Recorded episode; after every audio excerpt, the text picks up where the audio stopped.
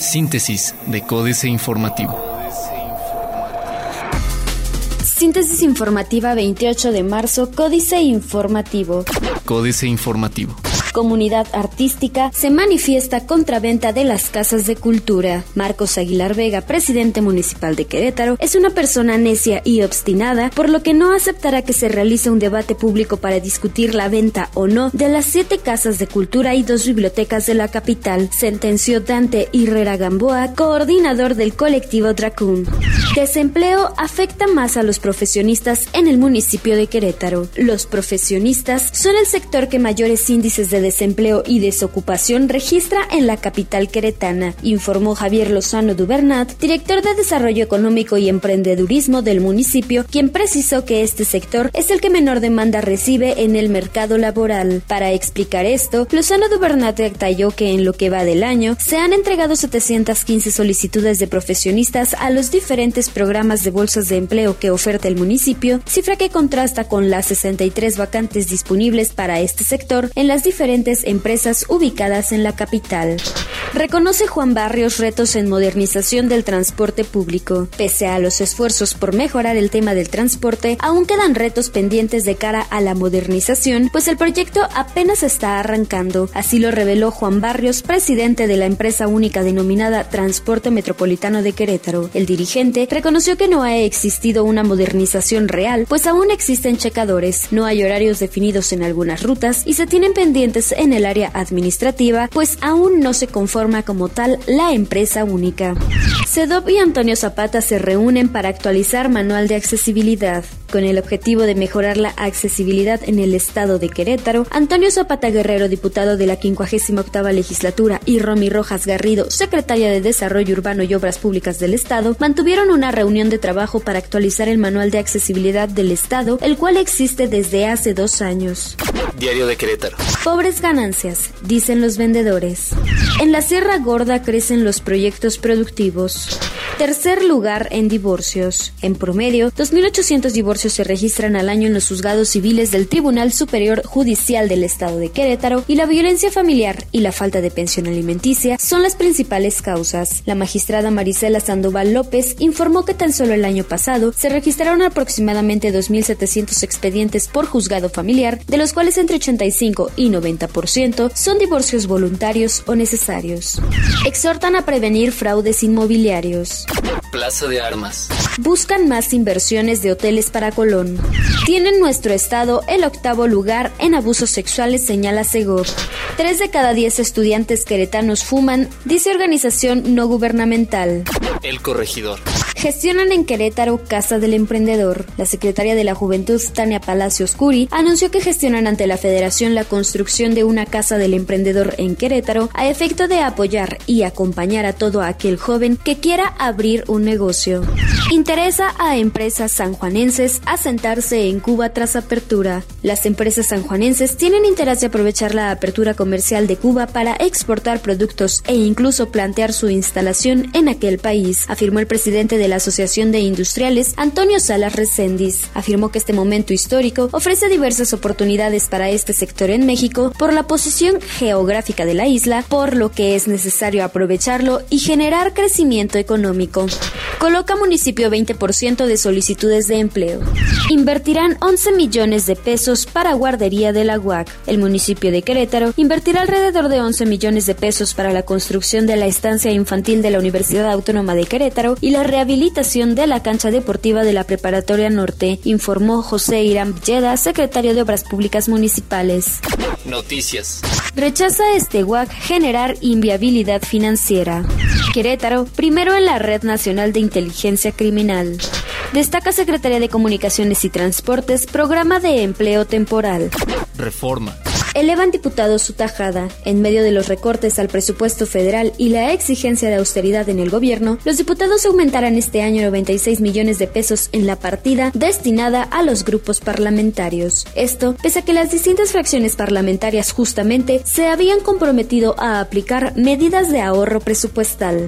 Aumenta en frontera inversión extranjera directa manufacturera. En 2015, la inversión extranjera directa en manufacturas creció más en los estados de la frontera norte que en los del Bajío, reflejando el nuevo interés que tienen estas entidades, sobre todo para la maquila. El año pasado, los seis estados vecinos de Estados Unidos captaron inversiones para producir y maquilar por 6.038 millones de dólares, un crecimiento de 30% respecto a los 4.640 millones de dólares de 2014, según datos de la Secretaría de Economía. Ataca Pemex crisis. Ignora negocio. Corren carreteras contra reloj. La jornada. Despidió Petróleos Mexicanos a 139 ingenieros y 648 trabajadores de plataformas. Entre el 22 y 23 de marzo recientes, Petróleos Mexicanos despidió a 139 ingenieros entre petroleros, geólogos y geofísicos que laboraban en Pemex Exploración y Producción, quienes formaban parte del grupo de profesionales de alta calificación que laboraba en el núcleo del negocio de la empresa. En América Latina, la economía digital deja mucho que desear, advierte el Foro Económico Mundial. Empresas de telecomunicación captaron ingresos por 249 mil millones anuales.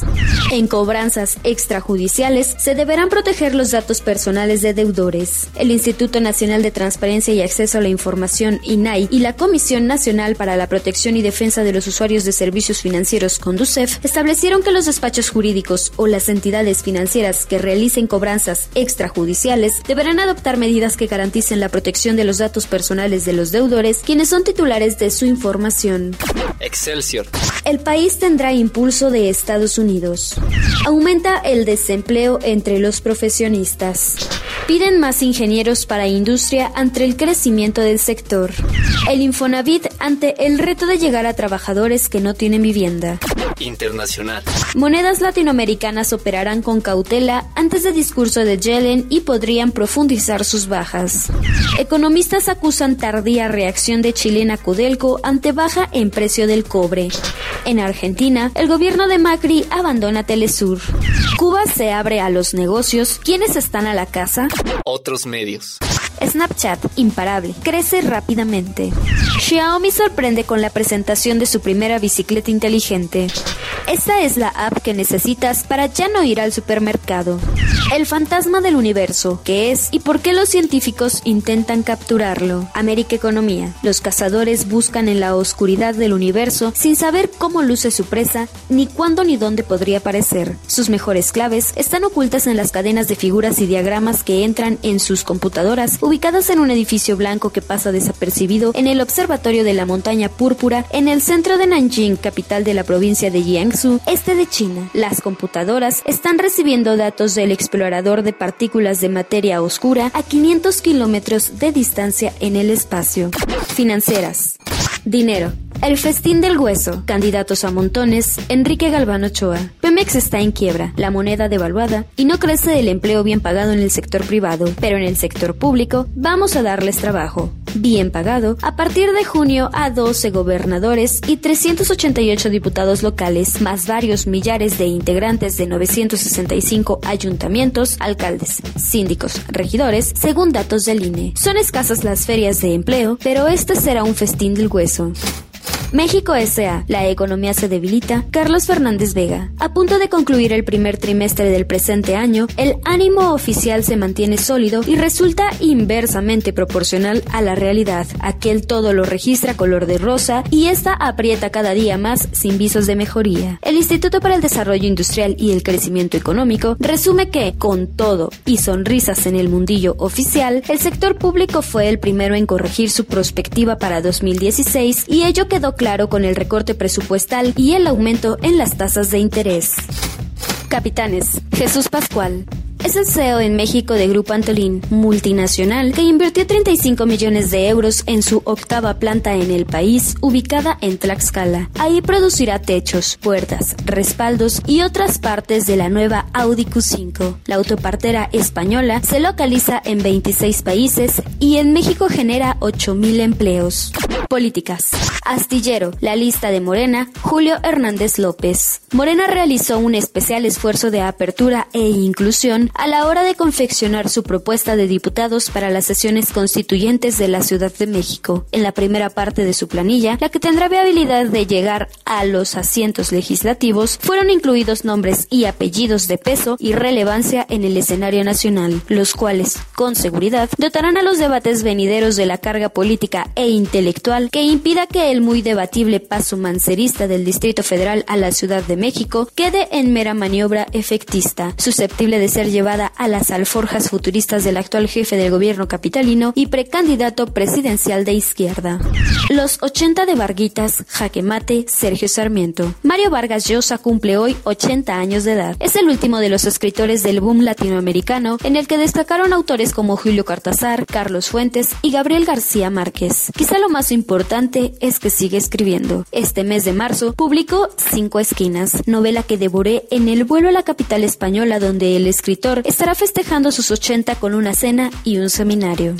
El tango de Obama en Latinoamérica, el informe Oppenheimer, Andrés Oppenheimer. El presidente Barack Obama sedujo a muchos argentinos al bailar tango, bastante bien por cierto, durante su visita a Argentina, pero es probable que su viaje sea recordado por algo mucho más importante. Marca el probable comienzo de un nuevo ciclo menos antagónico y más pragmático en las relaciones entre Latinoamérica y Estados Unidos. Por diseño o por suerte, Obama podría terminar su mandato en enero del año próximo con una América Latina muy diferente a la región con que se encontró hace siete años, cuando estaba dominada por gobiernos populistas autoritarios antiestadounidenses.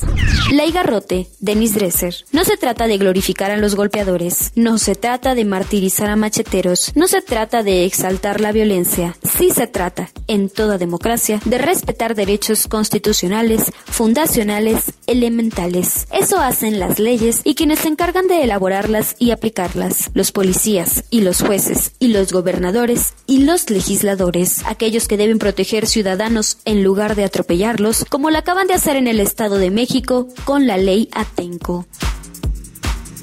Síntesis de Códice Informativo.